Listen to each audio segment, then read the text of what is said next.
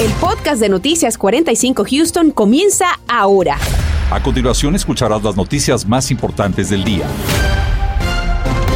Iniciamos con una alerta del tráfico. Se reporta un accidente en el 610 y el 290 involucrando un camión de carga pesada. Estamos viendo imágenes en vivos. Hay un cierre parcial en la rampa de salida. Como vemos en este momento, las autoridades están atendiendo esta situación. Tráfico bastante pesado esta tarde de jueves en ese sector, producto del accidente. Tenga mucha precaución y busque otras vías. Pasamos inmediatamente a otra alerta local. Las autoridades registran un incidente con arma de fuego en una escuela de la región. Esto sucedió en la escuela preparatoria Heights del Distrito Escolar de Houston. De acuerdo al reporte, un estudiante tuvo que ser transportado al hospital y se ha establecido el toque de queda temporal como una medida de precaución. La presencia adicional de policías continúa en el lugar y se ha establecido la línea de ayuda e información a los padres de familia. El número telefónico es el 713-865-4400. Estamos al tanto de esta situación. Y las temperaturas, las temperaturas se mantienen por encima de los rangos normales para esta época del año, pero además debemos sumar la alerta por la mala calidad del aire en toda la zona metropolitana. Se informa además que las probabilidades de lluvia para el día sábado parecen disminuir. Así que vamos de inmediato con nuestro meteorólogo Anthony Ortiz, el equipo de vigilantes del tiempo. Anthony, ¿qué tal? Muy buenas tardes. Muy buenas tardes, compañeros. Hay un poquito de todo allá afuera, calor, pero también esa mala calidad del aire que se mantiene vigente y que va a continuar durante los próximos días. Y es que tenemos un día precioso allá afuera que nos invita a estar fuera de casa, pero eso sí, manteniendo esa precaución debido a esa mala calidad del aire y el calor que de hecho en algunos sectores se llega a sentir en los 90 grados 93 de hecho, se siente actualmente sobre la región de Katy, 87 sobre Houston, el campo 88 y de hecho lugares bien al norte como en Conroe, 88 en cuanto a esa temperatura actualmente, precisamente por las altas temperaturas, pero también esa humedad que sigue llegando desde el Golfo de México. Además de esto, se le suma esa mala calidad del aire que en algunos sectores se mantiene moderada y esta es la región hacia el condado entre Montgomery, Walker y sectores hacia el norte del condado Harris y el resto se mantiene en calidad buena, pero eso no significa que mañana no pudiera estar empeorando esa situación en cuanto a esa calidad del aire, porque desde ya el Servicio Nacional de Meteorología ha emitido y ha extendido una alerta para el día de mañana, aviso de calidad del aire, hasta las 7 pm de mañana viernes, precisamente para tres condados, Harris, Brasori, también incluyendo el condado de Galveston. Más adelante hablaremos en detalle de ese pronóstico para el fin de semana y de esa pequeña posibilidad de lluvia que hay en mi pronóstico. Y la escasez de algunas fórmulas para bebés se ha convertido en un verdadero dolor de cabeza para cientos de familias. Muchas de ellas están tratando, desesperadas, de buscar opciones para alimentar a sus hijos. Precisamente por ese motivo, Raúl, queremos que ustedes conozcan todas las opciones disponibles, entre ellas amamantar a su bebé. Daisy Ríos conversó con los expertos de la leche leak y nos habla de las técnicas para incrementar la producción de leche. Veamos. Expertos en el tema de lactancia materna de la Liga de la Leche nos dicen que es importante que las madres primerizas especialmente consideren esta medida como una opción por el momento. Muchas mamás creen que simplemente sus cuerpos no pudieron, no están hechas para dar pecho y pues ni modo no, no tuvieron una producción completa. Lo que realmente está pasando es que nuestro cuerpo es como una fábrica súper eficiente y si no están sacando la leche eficientemente, el cuerpo no la va a producir, porque entonces estamos desperdiciando recursos. Sobre todo, recordando que este proceso de alimentar a los bebés no debe de hacerse bajo presión, pero sí con las estrategias adecuadas, nos explicó la consejera y voluntaria de la Liga de la Leche. Entonces muchas veces las mamás dicen es que duele cuando doy pecho. Y bueno, duele porque el bebé se está agarrando del, pezón como una pajilla. El, pezón no debe ser agarrado así. Cuando agarra bien el, el pecho, no duele y quita la leche suficiente el bebé. Cuando el bebé nada más se agarra aquí, no está sacando leche suficiente, entonces le duele a la mamá, el bebé no toma suficiente leche, hay que introducir fórmula y empieza un ciclo porque entonces el cuerpo no recibe el mensaje. Las madres de familia que necesitan más detalles sobre la asistencia por medio de la Liga de la Leche pueden llamar al 806-680-6455 o visitar el sitio www.texasll.org. El pediatra Martin Jorovic despeja dudas y nos dice que las madres pueden volver a lactar a los bebés, aun y cuando hayan suspendido este proceso temporalmente. Mientras no haya dejado completamente de dar pecho, siempre puede regresar a producir, aunque sea de a poquito a poquito. Lo importante, les recomendaría que tomen muchos líquidos y pongan los bebés directamente al pecho para que les estimule la lactación. Daisy Ríos, Noticias Univisión 45. Mientras tanto, el presidente Biden también ha dicho que está tomando acción inmediata para solucionar el desabastecimiento de fórmula. Hoy se reunió con los mayoristas como Walmart, Target y Gerber para discutir cómo pueden trabajar en conjunto y afrontar esa situación. Entre las medidas estaría facilitar los procesos de importación y también de manufactura. Como le informamos, fue el 17 de febrero que la fábrica de Ava Nutrition ubicada en Michigan anunció el retiro del mercado de miles de fórmulas por contaminación de bacterias.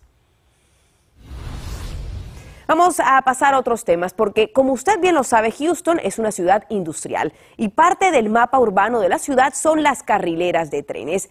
Esto se ha convertido en un problema de movilidad donde cientos de residentes se ven importunados por un cierre debido al paso de algún tren. David Herrera nos habla de los resultados de un programa piloto de la ciudad que busca aminorar esta problemática.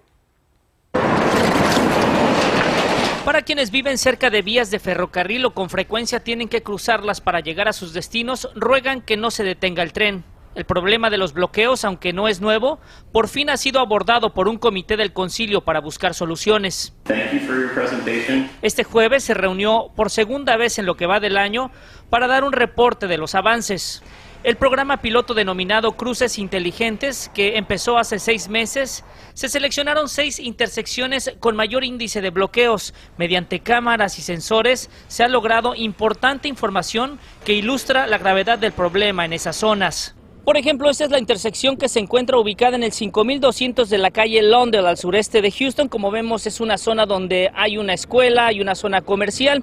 De acuerdo a información proporcionada del periodo del 10 de marzo al 5 de abril, aquí hubieron 107 bloqueos que duraron una hora, 32 bloqueos que duraron tres horas y sí, va a escuchar bien. El incidente más largo fue 14 horas con el tren detenido. El señor Juan Parras hoy compartió la experiencia que viven los residentes del East End y demandan soluciones. Este, se para demasiado, de cuatro a tres horas. Y luego, pues claro, si tienes que cruzar o ir a ese rumbo, tienes que buscar una alternativa. Y te vas para otro rumbo y también está el tren. It certainly is a, a concern for us.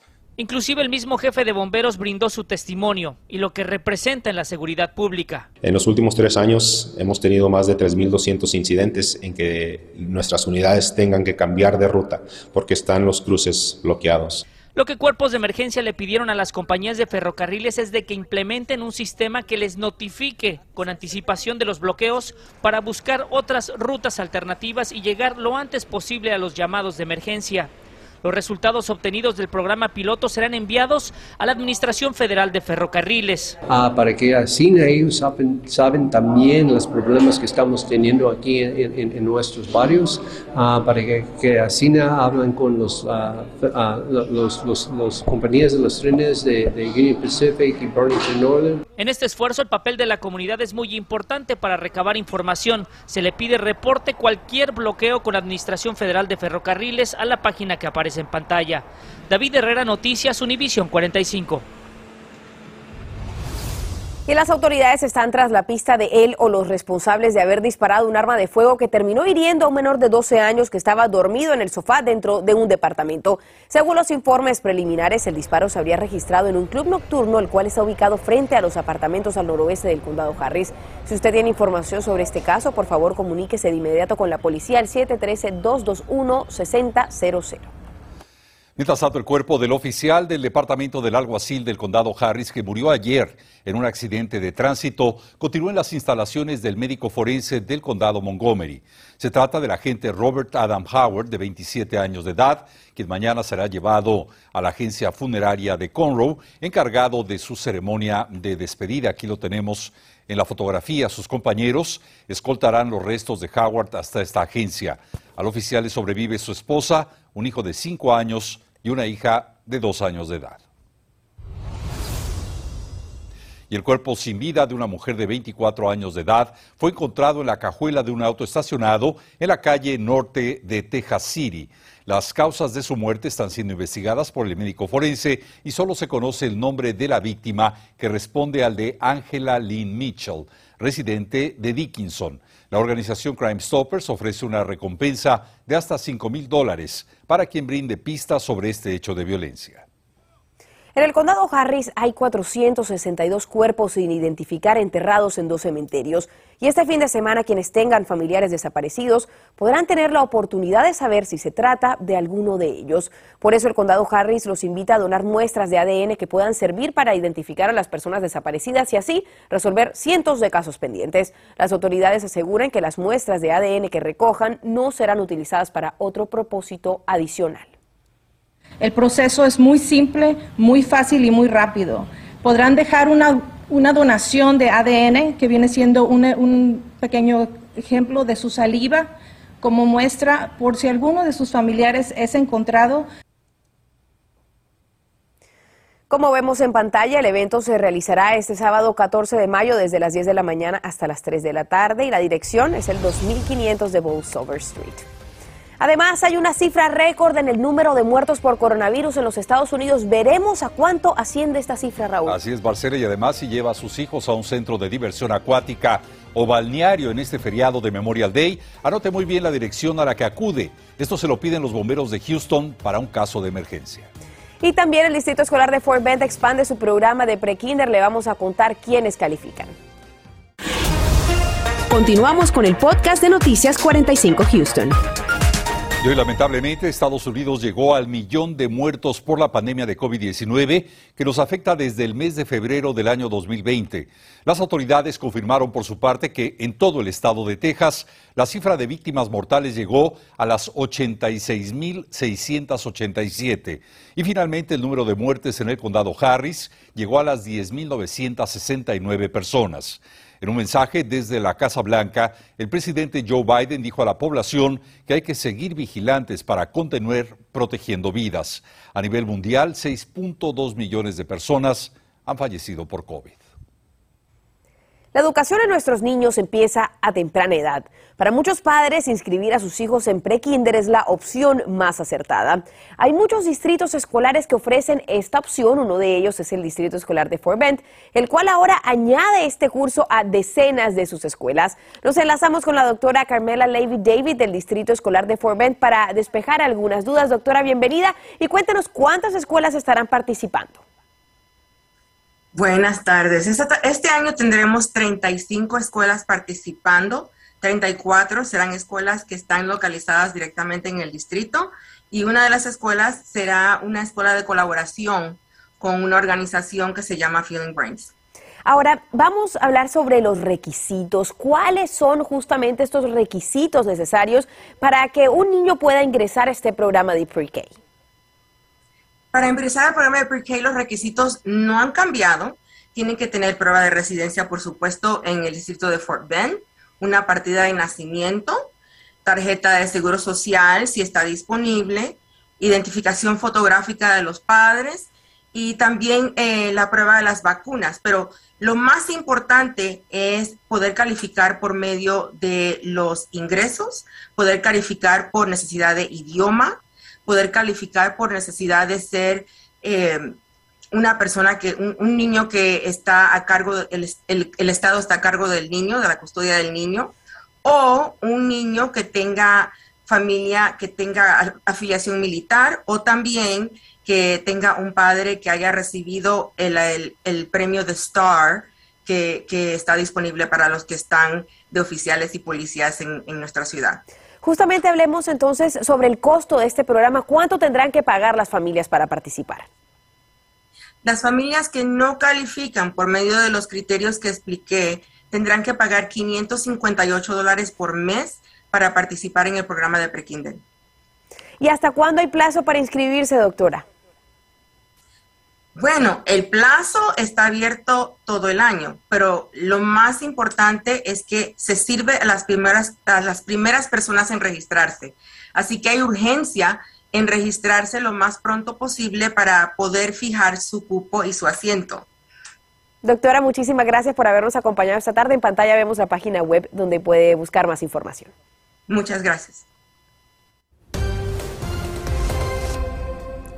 Y sin duda alguna el calor seguirá siendo el protagonista durante estos próximos días, o sea, camino hacia el fin de semana. Y es que las temperaturas estarán nuevamente por encima del promedio. Se supone que para esta fecha estemos experimentando una temperatura máxima entre 84 y 86 grados, pero vea lo que estará sucediendo mañana nuevamente. 93 promete, promete ser esa temperatura máxima, mínima solamente en los 70 grados. Y ya entrando el fin de semana, sábado 92 en cuanto a esa temperatura, y vea lo que sucede el domingo 95. O sea que poco a poco ganaremos un poco de calor, así que la temperatura estará aumentando y ese mercurio quedando en ese rango de los 90 grados. Pero precisamente el domingo, aquellos que les gusta la astronomía no se pueden perder esto y se trata del eclipse lunar este fin de semana. Domingo va a comenzar a las 9 y 27 de la noche, su máximo será a las 11 y 11, de hecho un buen horario para pedir un buen deseo para ese entonces y finalizará ya el lunes en la madrugada, o sea a las 12 y 55, así que no se lo puede perder porque la noche estará bastante estable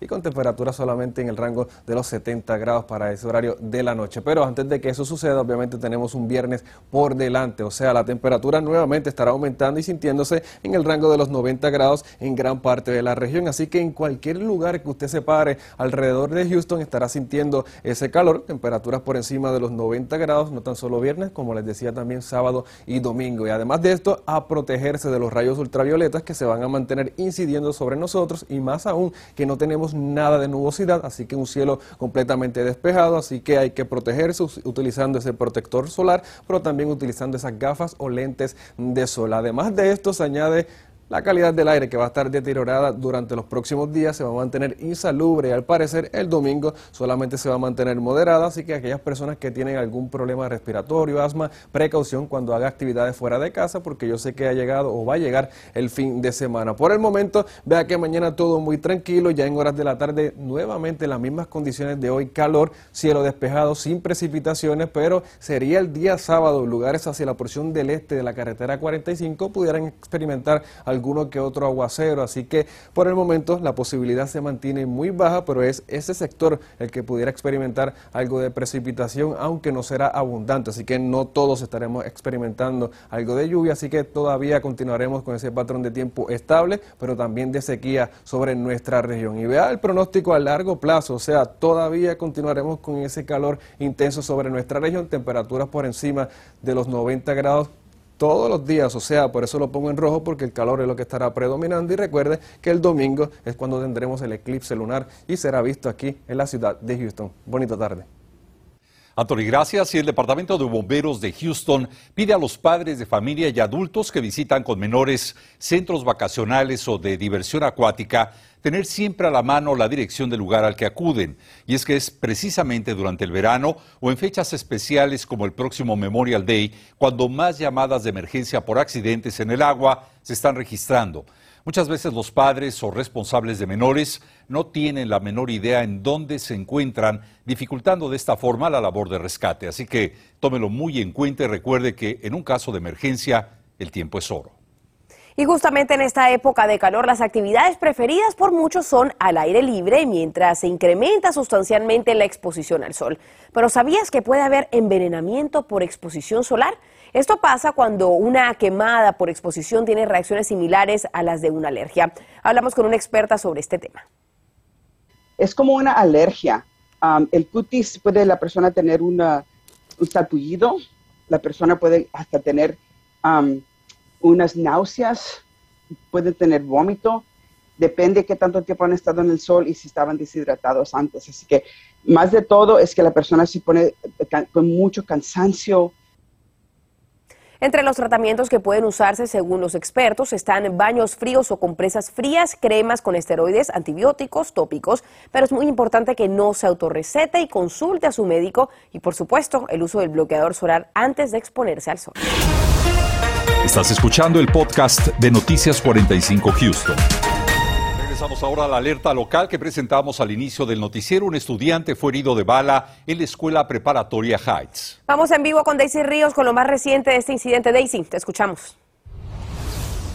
¿Qué tal Marcela? Raúl, muy buenas tardes. Les cuento que precisamente estamos aquí en las instalaciones, afuera de las instalaciones de la preparatoria de Heights, el lugar en donde la directora de la escuela Heights informó que un joven fue llevado al hospital tras este tiroteo que ocurrió el jueves eh, por la tarde y al parecer el área fue asegurada y no se reportaron más heridos. Nosotros por el momento hemos hecho un recorrido afuera de las instalaciones y no hemos visto eh, presencia de agentes del distrito escolar de la ciudad de Houston, lo que se sabe hasta este momento es que de alguna manera mantuvieron eh, cercado precisamente el área de la escuela cuando ocurrió este incidente que eh, precisamente la directora Wendy Hampton envió ese mensaje a los padres para notificarles que esto había ocurrido en el estacionamiento de la escuela y que posteriormente, eh, bueno, ellos aseguraron precisamente la institución educativa y las actividades escolares continuaron de manera habitual, algo que puedo confirmarles porque precisamente en la pista donde corren los estudiantes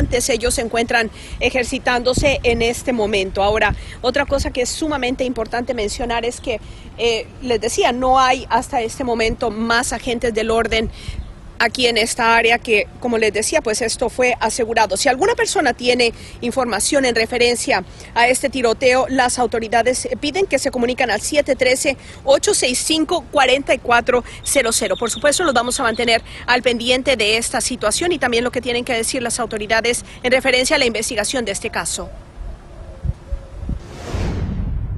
Y en cuanto a las condiciones del tiempo, se mantiene caluroso y afuera, temperatura nuevamente sintiéndose en Katy 93 grados, 87 en Houston, de igual manera hacia la zona costera, pero en horas de la noche poco a poco esa temperatura irá en descenso hasta caer al rango de los 70 grados y esto sería ya pasada las 10, 11 de la noche cuando ya tengamos esa puesta del sol, obviamente, y con un cielo completamente despejado. Por el momento, nada de precipitaciones, habrá que esperar hacia el fin de semana a ver si caen algunas gotas de lluvia sobre la región, pero esto sería más bien hacia el este de la carretera 45, Liberty, San Jacinto y Polk.